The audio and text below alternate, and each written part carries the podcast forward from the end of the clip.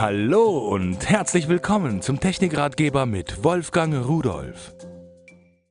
Tja, äh, Licht ist so eine Sache. Jetzt hat die EU mir die äh, Glühlampe weggenommen oder im Volksmund die Glühbirne. Und da ich aber sowieso ein Hightech-Freund bin, ich habe ja schon länger LED-Beleuchtung bei mir zu Hause, aber jetzt muss ich direkt äh, so Beleuchtung ersetzen. Und äh, da wollte ich auch nicht mehr so das warme Licht haben in dem Bereich, wo ich löte und schraube und sowas, sondern ich wollte richtig schönes Laborlicht haben. Habe ich.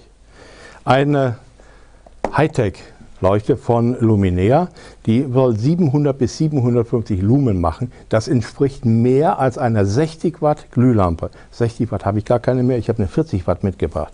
Wenn ich diese Glühlampe einschalte, dann sehen Sie, wutsch an, nicht wie eine Energiesparleuchte, die erstmal braucht und so weiter, und wenn wir das jetzt vergleichen mit meiner High Power SMD LED Leuchte, dann sehen Sie, auch die ist so verdammt. Nur, äh, die hat ein helles, weißes, sehr intensives Licht, ganz, ganz, ganz gleichmäßig, während die Glühlampe doch da äh, irgendwo in dem Bereich so ein bisschen ja, punktuell und wie der Glühfaden eben ist, das Licht hat.